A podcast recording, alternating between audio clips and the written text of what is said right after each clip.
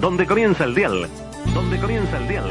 Conversación finiquitó, Calandraca llegó. ¡Chao! A las 5 en punto de la tarde, en punto de la tarde. Una voz, la de Carlos Solé, la de Carlos Solé. I have a dream. I have a dream.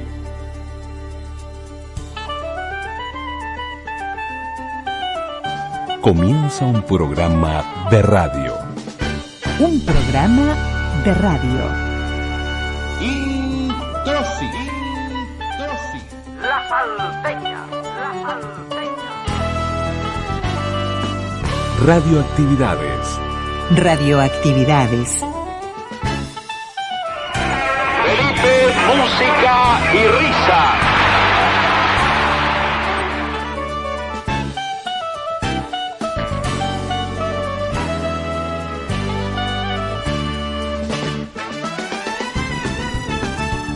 Celebramos la palabra.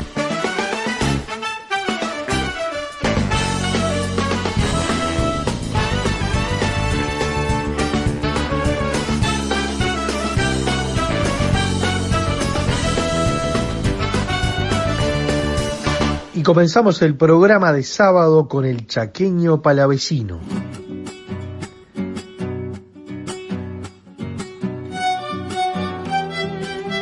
Chaqueño palavecino con Chaco Puro.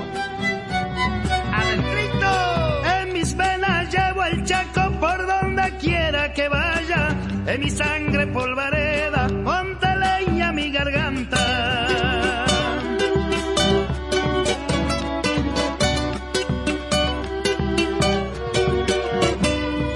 Cabalgando mi bragado, voy surcando quebrachales. Dejo huella por trabajo siempre canto.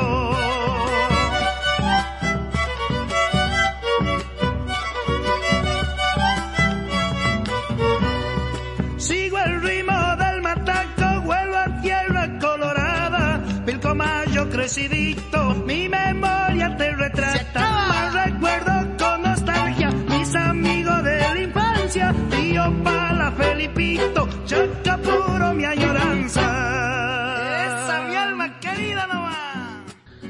¿Qué tal amigas y amigos de Radio Uruguay? El gusto de las radios públicas, el gusto de estar juntos, 1050 onda media eh, de Montevideo, 94.7 frecuencia modulada también de Montevideo, 1290 kilohercios onda media, la red de frecuencia modulada del interior, en todo este querido interior que, que bueno, que nos hace, estas radios que nos hacen estar en ese lugar, nos hacen ser de esos lugares. Eh, el saludo grande para eh, mi tierra adoptiva, Florida, los 96.1, la 96.1, allí en la capital de la Piedra Alta, de Florida, y en nombre de esa 96.1 y de esa comunidad, el saludo a todas las comunidades en las que estamos presentes, gracias a las radios públicas. En este Radioactividades le enviamos un gran abrazo a Luis Ignacio Moreira Lula, Daniel Ayala, quienes hacemos este programa hace uh, tanto tiempo, ¿no?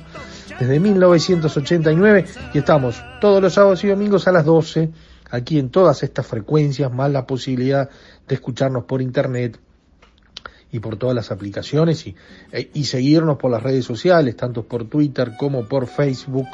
Allí estamos en Radioactividades el, gusto de estar juntos. Esto es de una hora y, se divide en dos en el día de hoy, con Luis Landricina y con don Juan Manuel Serrat y la radio con botas del año 1956. El fin de semana anterior compartíamos en sábado a Juan Verdaguer, eh, con, un estilo único de humor, muy querido.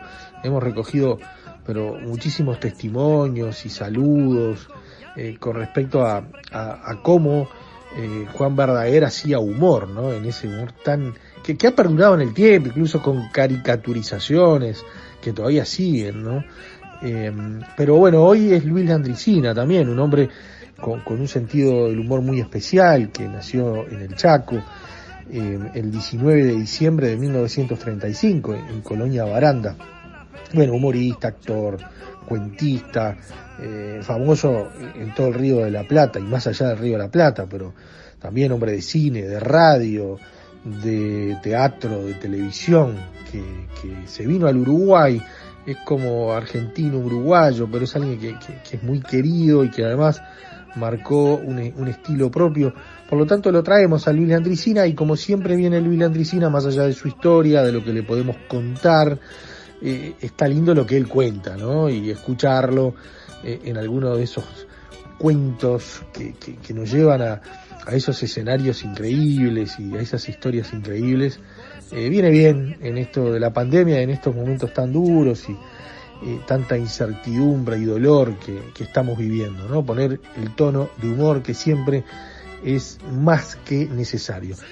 La segunda parte tiene que ver con el año 1956, con don Juan Manuel Serrat haciendo radio a través de Radio Nacional de España y al estilo de la radio con botas recorriendo España y el mundo con los hechos, con las cosas, con la música que acontecieron en ese 1956.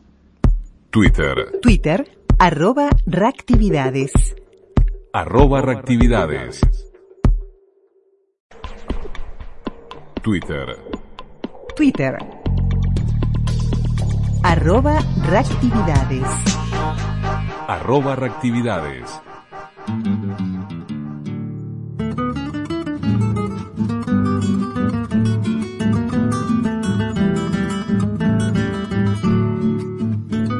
Luis Landricina, nombre artístico de Luigi Landricina, nacido el 19 de diciembre de 1935, hace 85 años, en Colonia Baranda, en la Argentina.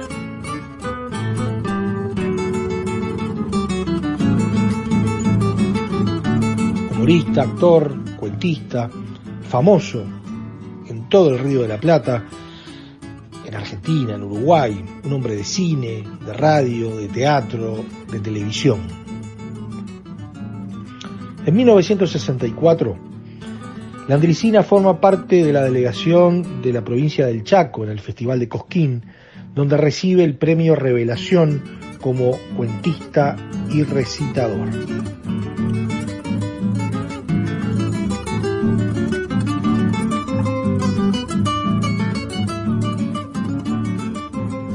Podemos destacar varios programas de televisión en los cuales Landricina estuvo presente. En 1970, Mano a Mano con el País, en Canal 13 de Buenos Aires. En 1971, Usted y Landricina, en Canal 7. También en ese año, El Boliche de Landricina, en el mismo canal, e Historias de No sé dónde, en Canal 13. En el año 1977, Estancia Las Batarazas en Canal 13 y en el 78 Landricinas con Todos en el mismo canal. En el año 1979 en Canal 13 produce Landricina con todo el país y unos años más tarde, en 1981, Landricina de Entre Casa en ATC en la televisión pública.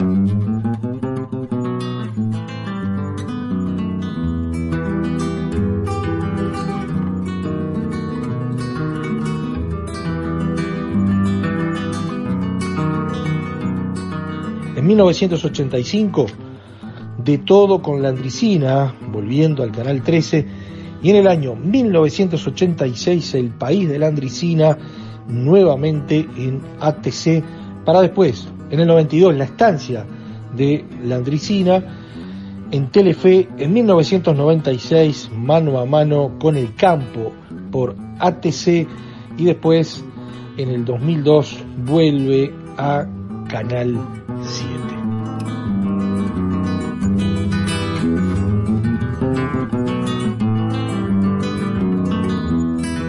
Muchos de estos programas se dieron también, no solamente en el litoral oeste, con respecto a lo que son las repetidoras o los propios canales aire por aquellos años en la República Argentina, sino también se podían ver eh, en diferido en algunos de los canales uruguayos. También fue un hombre del cine y se pudo ver en Joven, Viuda y Estanciera, La Gran Ruta, Argentinísima 2, La Fiesta de Todos, eh, Mire qué lindo es mi país, Zapucay, mi pueblo, entre otras películas. ¿no? Y, bueno, ni que hablar en el marco de, de la obra de Luis Landricina está el vínculo con don Julio César Castro, con Juseca eh, y, bueno, y don Verídico, eh, que fue producido allá por 1972, este, conjunto de cuentos eh, que, que todos conocemos, ¿no? Y que tienen eh, como, como eje allí las experiencias vividas por Juseca en sus en sus vacaciones, en su lugar con su tío en la estación Atlántida. Y, y bueno, por allí aparecen las, las locuras de la pulpería El Resorte, con, con el Tapio Olmedo, la Dubija, Rosadito Barroso, y, y todas estas cuestiones que hicieron de Don Verídico un personaje entrañable. Y bueno, personaje entrañable que uno lo recuerda allá en, el espacio radial de Julio César Castro, de Juseca, en la 30, allá en CX30 antes eh, de la crónica de don José Germán Araujo, antes de aquel diario Tentra por los, por los 80.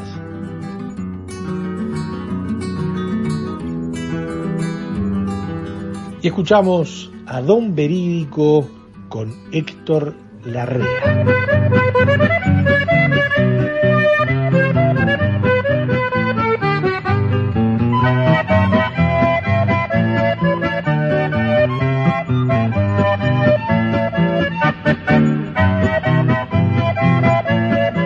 Luis Landribauen, digo, Luis Landricina y sus cosas.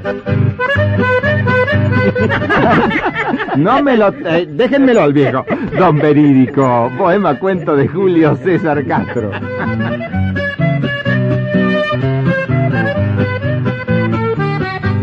Y bien, don Verídico, usted nos contaba ayer sobre un chico que le puso alas a una bicicleta. ¿Cómo sigue la historia? No me apure que me pone nervioso. Pah, nervioso don Verídico. El muchacho era un tal Pirincho. Le decían Pirincho, pero ¿qué nombre tenía? Era algo que no tenía nombre. ¿Qué, el muchacho? Muchacho muy diablo para todo. De buen sentimiento, pero en la piel de Judas. No me diga. Si alguien estaba jugando al billar, allá iba el Pirincho y en un descuido le mojaba el taco. Pero qué muchacho. Si alguien se dormía parado, allá iba el Pirincho despacito y le clavaba la zapatilla contra el suelo y después lo despertaba de golpe para que se pegara un porrazo. Pero era un diablo ese muchacho. Y yo que dije que era un santito, dije que era... No, no, te dijo que era un diablo, es verdad, pero... Entonces lo que pasa es que usted sigue careciendo de un criterio para interrumpir. Disculpe, don Verídico, disculpe. Bueno, resulta que el Pirincho... Continúe, continúe tranquilo nomás. Bueno, un buen día el Pirincho va y... Prometo no interrumpirlo más. Bueno, resulta que el Usted Pirincho... siga que yo me quedo punto en boca. Bueno. El día que el Pirincho desarmó la bicicleta... No hay nada más feo que interrumpir al que habla, yo eso lo sé. Al final yo no sé si es usted que me está interrumpiendo o soy yo que lo está interrumpiendo a usted. Vamos a ponernos de acuerdo. Usted está en el uso. Y usted está en el abuso. Bueno, resulta que el Pirincho... ¿Decía? No he dicho una palabra yo. Bueno, resulta Ni que... media palabra he dicho. El Pirincho desarmó la bicicleta y con unas tablas le puso dos alas y se largó a volar por arriba de los ranchos y al que salía para verlo él le dejaba caer una sandia en la cabeza. Nada menos que eso. El primero en verlo volar por arriba del boliche el resorte fue el Tapio Olmedo por una rendija al techo. Yo no conocía a nadie que volara por abajo. Ya sé, no me diga nada. Donde hay dos graciosos, uno sobra. Pero quédese nomás, quédese. Bueno, pero ¿y cuál habrá sido su comentario? Digo, el del Tapio Olmedo, ¿no? Pucho apagado en una mano, vaso de vino en la oreja, al revés. A copa al revés. Vaso de vino en la oreja. Vaso de vino en una mano, pucho apagado en la oreja, pastito tierno entre los dientes. Ah, era al revés la cosa. Juez comentó como pa' él, fue que dijo. Ajá. Como pa' él y los otros, ahí dice, dijo. Sí, Los miró a todos primero. sí. Y va y le dijo, le dice... Señalando para el techo, fue que dijo. Sí, pero diga de una vez, hombre. Dice, dijo, dice... Sí, Por arriba del boliche anda volando una cosa muy extraña. sí. Es como una cruz de bicicleta con aeroplano y gente. Una cruz de bicicleta. Pájaro no es porque carece de pluma, pero por las dudas habría que bajarle un escopetazo. Lo bajamos y después vemos. ¿Y lo bajaron, lo bajaron con una escopeta al pobre muchacho? El primero en salir a ver fue Rosadito Verdoso. Ya. Hermano de Azulejo que es inventor. Ay, Dios, don verídico. El Ten- primero en sentir que se le partió una sandía en la cabeza fue Rosadito Verdoso. Sí. Y el primero en disparar para adentro casualmente fue Rosadito Verdoso. el pirincho los estaba bombardeando. Exactamente, reventaban las sandías en el techo y les entraba el juguito por las sandías. Ajá. Era la primera vez que el boliche se les llovía con jugo de sandia. Ay, qué lindo. Ahí el Tapio Olmedo tapó su vaso con la mano porque no hay nada peor que tomar vino con sandía. Está comprobado, sí señor. ¿Y cómo solucionaron el problema? El de la idea fue Azulo- Azulejo Verdoso, el inventor hermano de Rosadito. Un momento, ¿azulojo o azulejo? Azulejo Verdoso, Ah, el bueno. inventor hermano de Rosadito que creo que le tengo dicho. Sí, me tiene. Salió con un lazo, lo tiró para arriba, enlazó aquello que andaba volando y lo bajó como si fuera un barrilete. No me diga. Eso sí, mientras lo abajaba, el pirincho le colocó 32 sandías en el coco. Me supongo que le habrán dado una buena reprimenda, ¿no? Le pasaron un buen rezongo, sí señor. Pero si sería diablo este muchacho que después le salió cobrando la sandía. No me la diga.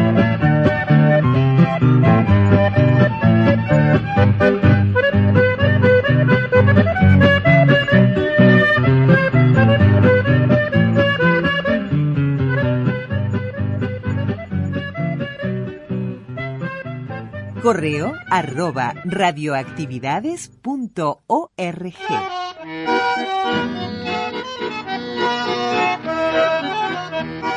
Y de la discografía de Luis Landricina podemos, mencionar, hablar, describir cuánto cuento con los perfil, con el perfil de Luis Landricina y su estilo, pero con distintos ejes temáticos. Y, y bueno, por allí, don Luis Landricina, las fiestas de fin de año, esto es una producción de Philips en un long play del año 1981. Una de las costumbres que tenemos nosotros para bandearnos de alcohol es precisamente, circunstancialmente, son las fiestas de fin de año. Allá Navidad y Año Nuevo es una maravilla. Primero porque la, la familia se reúne toda alrededor de los, de los reyes de la fiesta, que son los abuelos, que caen ya el 24 a la tarde. ¿Viste? A eso de las 5 o 6 de la tarde caen con los bolsos, la abuela con tacos altos, camina con los, con los tobillos, llega caminando. Y de adentro pegan el grito, ¡llegaron las abuelas! ¡Llegaron las abuelas! La abuela dice, ¡ah, qué calor! Aclaramos que para allá, para nosotros, son unos calores que las chicharras braman en los árboles, ¿no? Entonces, como llegan todos transpirados los abuelos y son los reyes de la fiesta, hay uno que dice, ¡Che! ¡Traigan una cerveza helada para los abuelos, pobre!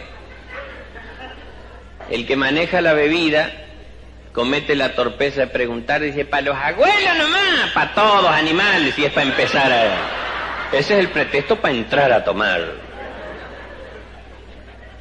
Después cae el, el tío ese que es viajante, que viaja por razones de su oficio, que puede ser inspector del banco, puede ser inspector de vialidad nacional, corredor de grano, inseminador artificial, cualquier cosa.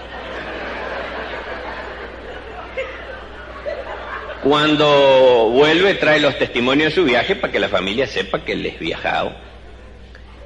Che, dice, estuve por Salta, estuve en Cafayate, traje un torrontés, hermano. Hay que tomarlo bien, el agua lo traje en hielo. Entonces pasan de la cerveza helada al torrontés que trajo el tío que es viajante. Sin ningún pudor. Después cae el otro tío, que él es el entendido en vinos él. Además tiene contrato con todas las bodegas del país y pide contrarreembolso según el tipo de cosecha que él haya averiguado que haya habido buena cosecha y que haya sido buena producción. Entonces cae como es entendido, dice, che, traje un, un Borgoña de San Juan, un tinto que es, no sabe lo que es. Pero ojo, ¿eh? El tinto hay que tomarlo natural, el que le ponga hielo o soda lo reviento, ¿eh? Entonces de la cerveza helada y el torrontés helado pasan al tinto caliente. Porque claro, hay que aclarar, una cosa es natural de sótano y otra de baúl de auto en diciembre 24 a la tarde.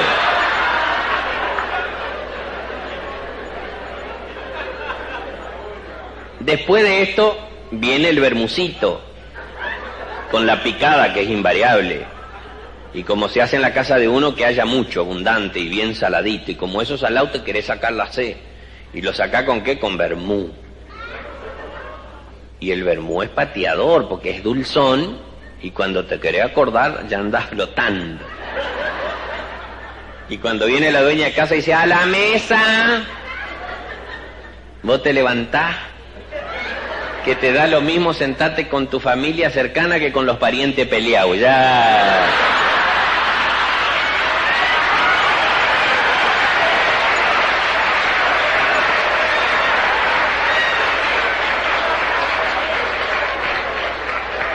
Y ahí entramos a darle como gallego a la gaita porque nos podrán criticar de cualquier cosa, pero de que no comemos en Navidad. Y entramos a mandar para adentro todo lo que nuestros padres y nuestros abuelos comían en Europa con 8 grados bajo cero, nosotros lo comemos allá con 42 grados a la sombra. Y entramos a lubricar porque eso tiene que bajar. Y a las 12 cuando empiezan a sonar los pitos de las radios, viste, Los- las matracas, las bocinas, la sirena anunciando que son las 12, que ha llegado Navidad, diga que la abuela está fresca y dice feliz Navidad, si no ni sabemos para qué nos juntamos.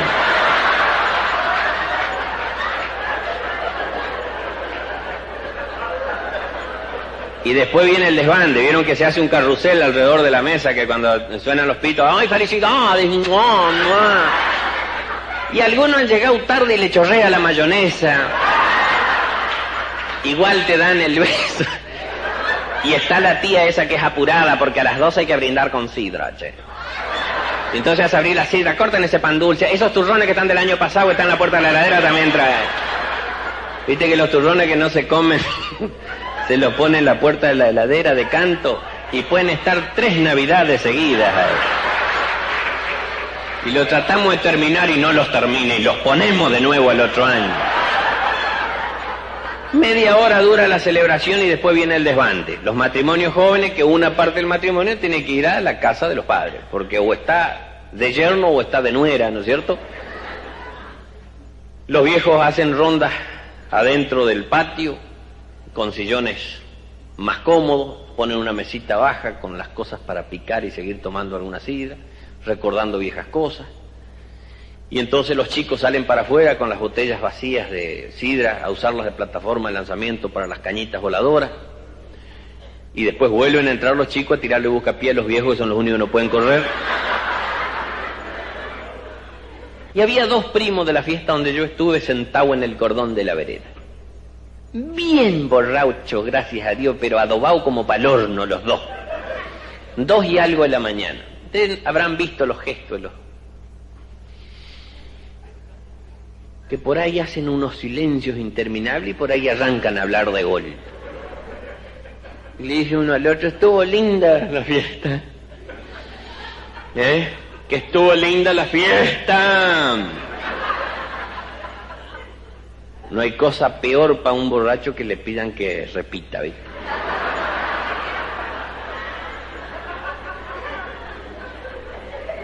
Me dice, tenés razón, estuvo linda, dice, no faltó nada, hubo de todo. Mm.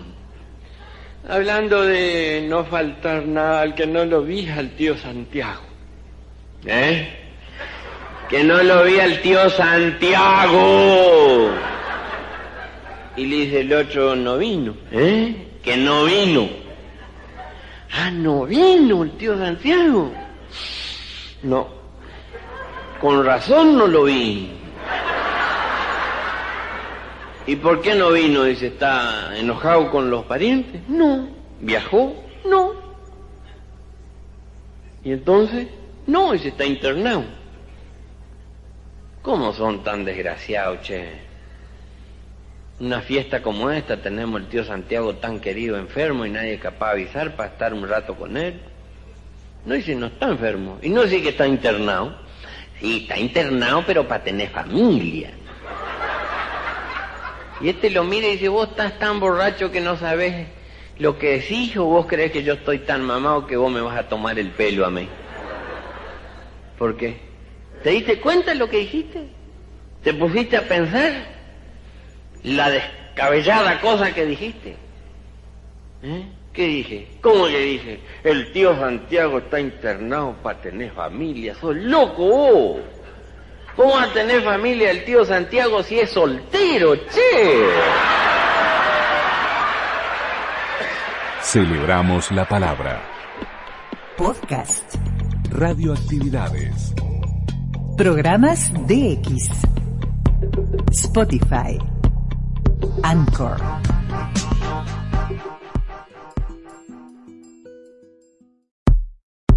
Facebook. Radioactividades. Facebook. Radioactividades. Es tiempo de la radio con botas, eh, con Joan Manuel Serrat haciendo radio, ubicándonos desde Radio Nacional de España en el año 1956. La radio con botas de Joan Manuel Serrat, siempre en Radioactividades.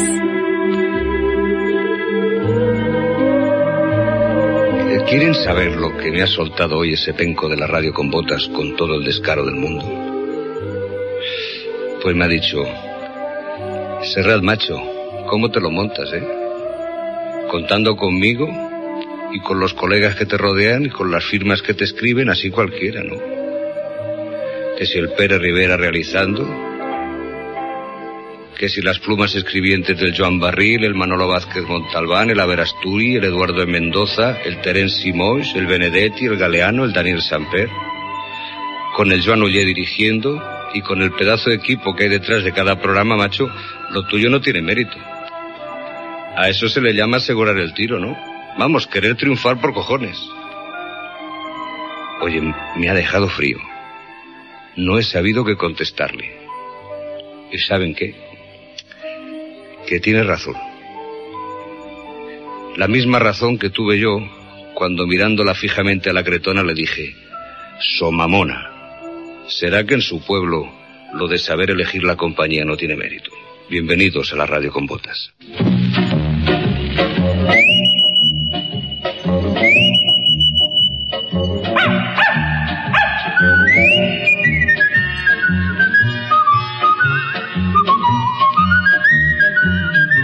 Radio Nacional de España y Taller 83 presentan La radio con botas.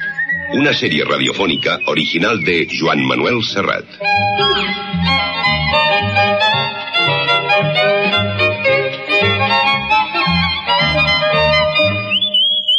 Un recorrido por los caminos de la memoria popular con guion de Joan Ullé y realización de Pérez Rivera.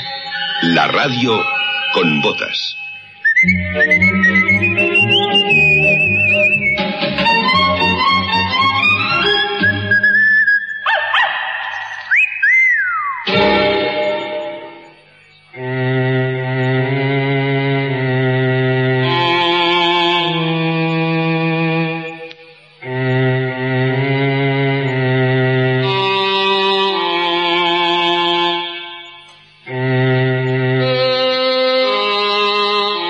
El alzamiento acababa de cumplir 20 años. 20 años es esa edad mágica en la que el mundo entero le pertenece a uno. Y con cierto retraso, también la España de Franco fue presentada en sociedad.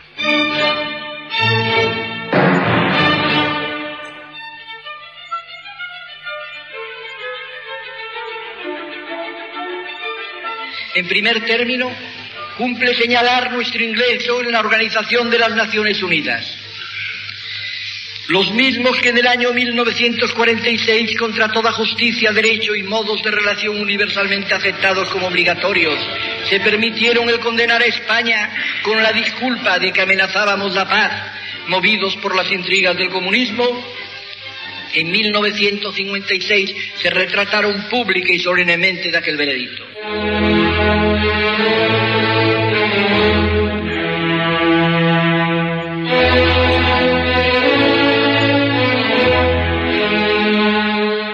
12 de diciembre de 1955, el Consejo de Seguridad de las Naciones Unidas aprueba la entrada de España en la ONU. Esta normalización diplomática, conseguida diez años después de la declaración de Potsdam al término de la Guerra Mundial, se debió a uno de los pocos elementos aperturistas del régimen, don José María de Areiza, entonces embajador en Washington. La ONU contaba por aquel entonces con algo menos de 100 Estados miembros y un cinturón de castidad para impedir la entrada de los regímenes indeseables. En su libro Memorias Exteriores, Ailza ha explicado sus gestiones llevadas a cabo con la ayuda del peruano Belaunde y el colombiano Urrutia para desmontar algunas estupideces como aquella inventada en la ONU sobre un grupo de sabios nazis instalados en España para fabricar una bomba parecida a la de Hiroshima, pero con mucha mayor capacidad de destrucción. Areilza consiguió la decidida ayuda del recién nombrado secretario general de la ONU, Dag Hammarskjöld, aristócrata y rico diplomático sueco, un hombre sosegado y tranquilo, pero también muy tenaz y de enorme cultura. Sorpresivamente, la Unión Soviética también apoyó la entrada de España alineándose con los Estados Unidos, con Gran Bretaña, Brasil y Colombia, mientras que entre los demás de los siete países consultados, Francia no respondió y la India contestó de forma desfavorable y hasta despectiva.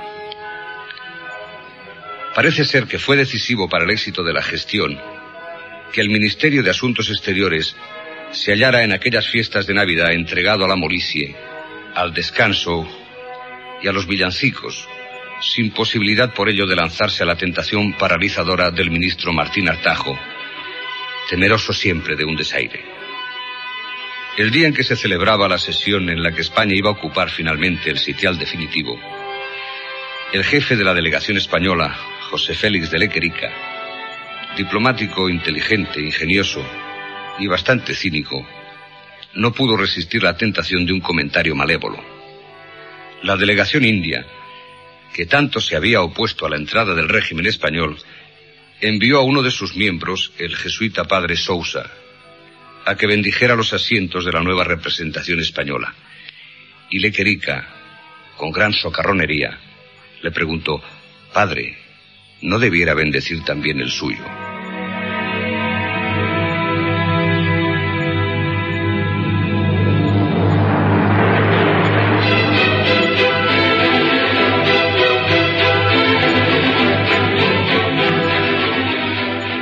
Bueno, pues ya estábamos en Europa. Bueno, de hecho ya hacía mucho tiempo que estábamos en Europa.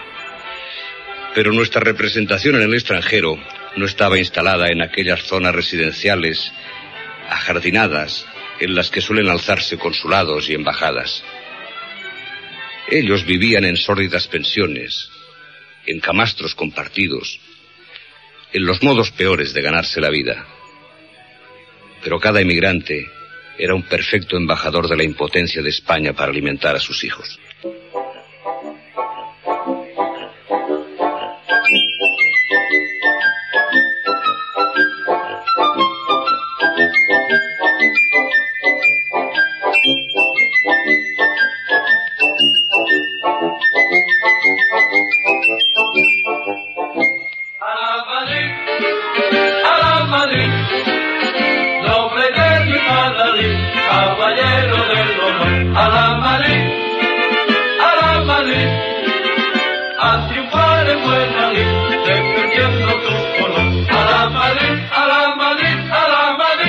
Por si existía alguna duda de que Europa nos necesitaba, el genio español volvió a resplandecer en la final de la primera Copa de Europa, en la que el Real Madrid derrotó al Stade de Reims por cuatro goles a tres. Parque de los Príncipes de París es el marco de la final de la primera Copa de Europa que disputan el Reims, campeón de Francia, y los campeones de España. Con empate a dos goles empieza la segunda parte. El se adelanta con un nuevo gol de. A 20 minutos del final, el 3 a 2 favorable a los galos parecía ser definitivo. Ahora el gol del empate a 3. Marquitos, defensa blanco, es autor en colaboración con Templé. Y por último veamos el cuarto del canteo español que logra de manera perfecta a Héctor Riano.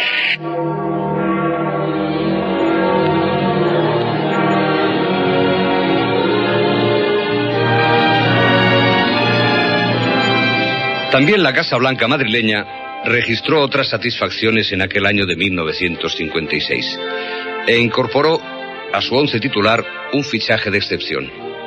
Nada más y nada menos que su Santidad Pío XII, que escogió el estadio de Chamartín para recibir el homenaje de los españoles. año santo sea para todos un año de purificación y santificación, de vida interior y de reparación, año del gran retorno y del gran perdón.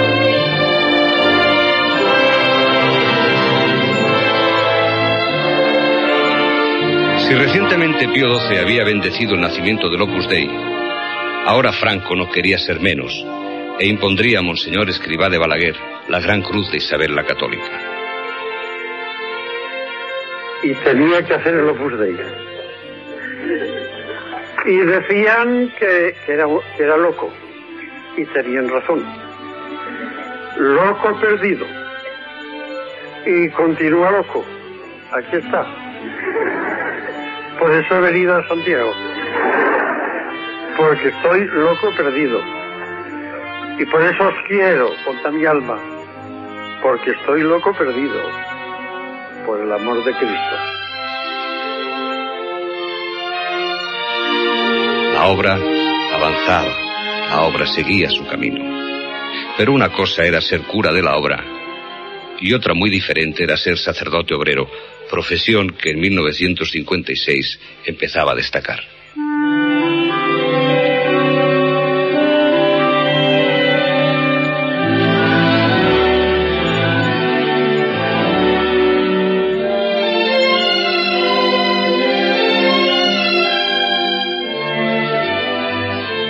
Lo de curas y lo de obreros eran palabras imposibles de casar.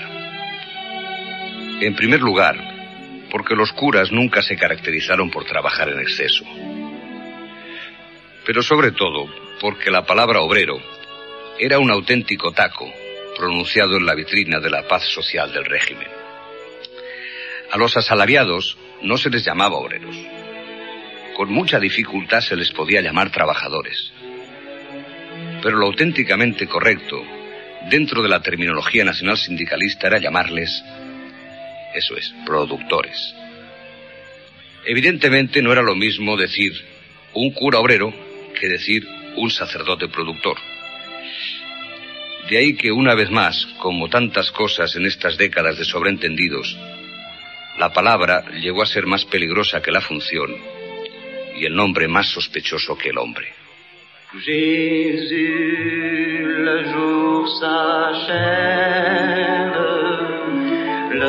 La radio con botas de Joan Manuel Serrat en Radioactividades.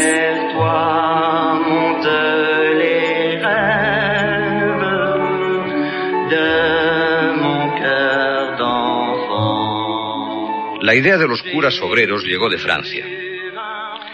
La jerarquía católica estaba convencida de que el mundo de los obreros industriales era a efectos de fe algo así como Uganda o como el Congo, una tierra de misión a la que se había de evangelizar desde dentro para combatir las ideas de tanto sindicalista rojo.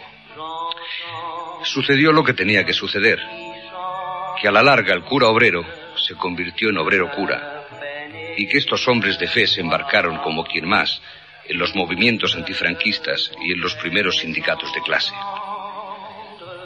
Probablemente no consiguieron que sus compañeros de trabajo ganaran el cielo, pero contribuyeron a que todos ganáramos la libertad, que tampoco está nada mal.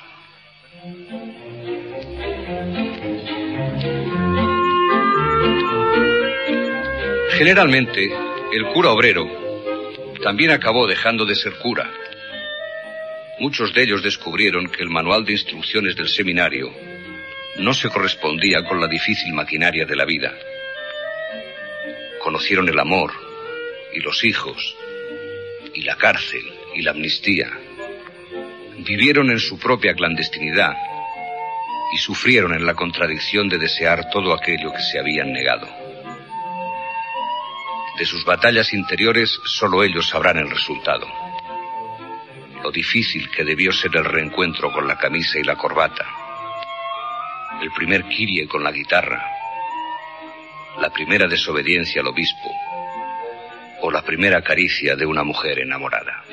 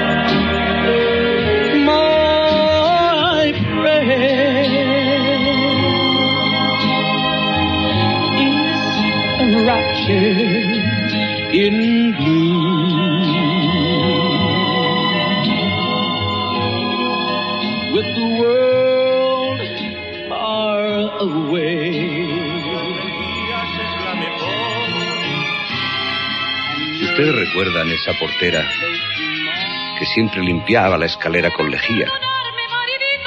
¿Recuerdan los aromas del pasado, el del jabón, el de la cocina, el de los armarios? Les propongo un juego, un ejercicio prustiano. A ver, los que tengan flequillo, que se lo echen pa'lante. Bien.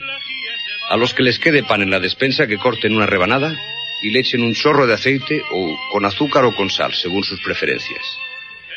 Y cálcense sus mejores orejas de niño y cierren los ojos. Adelante, soldados de la tierra, volad hacia el espacio misterioso. No temáis los azares de la guerra, mostrad en otro mundo vuestro amor.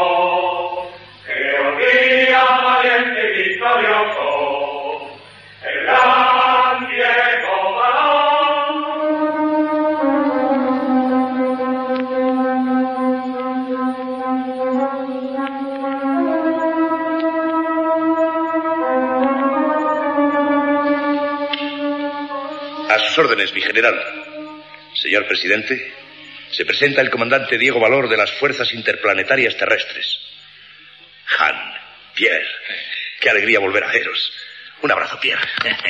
Solo sé decir a tus órdenes con toda mi alma, comandante. Un abrazo, Han. Ay, espérate a mi comandante. Y dale otro a la profesora guapa. Ella y tú le estáis necesitando mucho. Beatriz, Diego. Estaba seguro de que estarías esperándome aquí. Cuando entraba en el observatorio, cuando subía en el ascensor, notaba tu presencia. Completamente seguro, Beatriz, aunque nadie me lo había dicho. Sin que nadie me lo dijera, Diego, yo he sentido tu proximidad. He sabido que entrabas en el observatorio, que te acercabas a esa puerta. Completamente segura, Diego, aunque nadie me lo había dicho. Muy bonito y emocionante. Me gusta la escena, mon comandante, profesora. Pero Han y yo pedimos humildemente que dejéis ahora de miraros a los ojos y atendáis al general y al presidente, por favor. Es que, por favor, eh, Pierre y yo queremos saber para qué nos ha llamado. Eh, los nervios me consumen. Voy a comerme otro bocadillo de camón para calmarme. Nada más justo que ustedes celebren esta reunión. Fueron muchas y grandes las aventuras que padecieron juntos y las victorias que ganaron juntos. Ahora que se reúnen, es natural que haya emoción especial para ustedes. Uh, falta uno. Falta el capitán Miguel Portolés. Lo he dejado al mando de la inspección en la ruta de Venus, pero confío en que el general Cadur permitirá que Miguel Portolés nos acompañe si hemos de cumplir alguna misión en equipo. Todavía no sé qué misión habrán de cumplir. En realidad esperamos que usted mismo lo decida, comandante. Sí, Diego, lo cierto es que nos reunimos por un motivo muy grave. No vamos a poder celebrar el encuentro. ¿Por qué no? Ya el vernos es una fiesta, ¿no, amigos? Muy grande para mí. Yo lo celebro con la mayor sonrisa de mi espíritu. Oh, buen chico ese Pierre, ¿eh, mi comandante. Y valiente, ¿eh? Pero così. ¡Ay, qué così ese pobre Pierre, mi buen amigo, decía en combate! Sea, basta de charlas y de bromas. Gracias, mi general, por haberme sacado de la rutina de las inspecciones. Y a nosotros de la instrucción en la Academia de Pilotos. Mándenos, mi general. La profesora Beatriz Fontana lleva ya un mes trabajando en algo que no es rutina. ¿Verdad, profesora? Verdad, es una investigación apasionante, pero también estremecedora. Si la humanidad supiera lo que yo he descubierto, enloquecería de terror. Demonio, Han, mira cómo tiemblo. Demonio, Pierre, mira cómo como. Eh, será mejor que el general Cadura explique las cosas por orden. Hable primero del rayo del espacio. ¿Qué sabe usted de eso, comandante? Solamente lo que cuenta en sus crónicas ese periodista que se llama Rubén Zapata. Pues ahora van a saber ustedes mucho más. Un momento.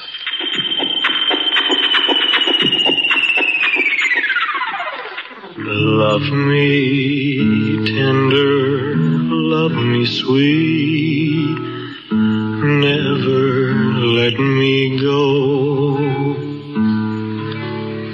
You have made my life complete, and I love you so. Love me tender, love me true, all my dreams fulfill.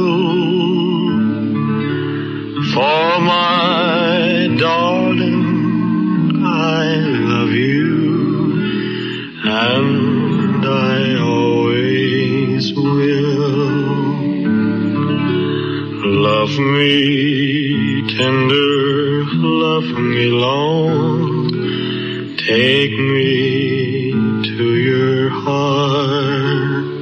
Bueno, ¿leo o qué? Sí, léelo, Pepito. Para eso te he dejado el libro, para que lo leas. Platero es pequeño, peludo, suave, blando por fuera que se diría todo de algodón, que no lleva huesos. Solo los espejos de azabache de sus ojos son duros, cual dos escarabajos de cristal negro. Lo dejo suelto y se va al prado y caricia tibiamente con su hocico, rozando las apenas las florecillas rosas, celestes y gualdas. Lo llamo dulcemente, ¡Platero! Y viene a mí con un trotecillo alegre que parece que se ríe. No sé qué. ¿Te gusta? Sí, es muy bonito. ¿Te gusta esto más que el heavy o menos que el heavy? Hombre, hombre, son cosas diferentes. Cada cosa y su sitio. Bueno, pero ¿te gusta? Claro que me gusta, Pues hombre. anda, pues quédate ahí en un rincón mientras yo acabo de hablar con estos señores y vas leyendo. ¿Me lo ¿eh? dejas? Sí, para ti, un ratico. Si Europa nos había abierto los brazos en el campo del fútbol y de la política, también en el de la cultura se acordaron de un español y le concedieron a don Juan Ramón Jiménez el Nobel de Literatura. Me dicen estos y aquellos, movidas sombras de otros yoes en mí mismo. ¿A qué ese afán, esa insistencia, ese dinámico éxtasis en tu obra? Desde los 40 años tienes ya en este 1925, 43 y pico, la vida gira deprisa y en su giro vertiginoso el maravilloso prisma coge aquí y allá inesperadamente en alguna faceta la luz negra de la anchurosa nada.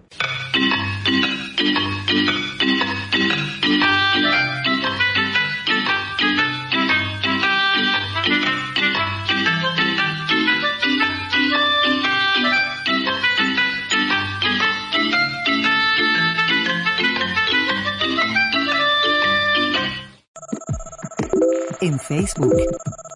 Radioactividades. Radioactividades. Contenidos, adelantos y noticias.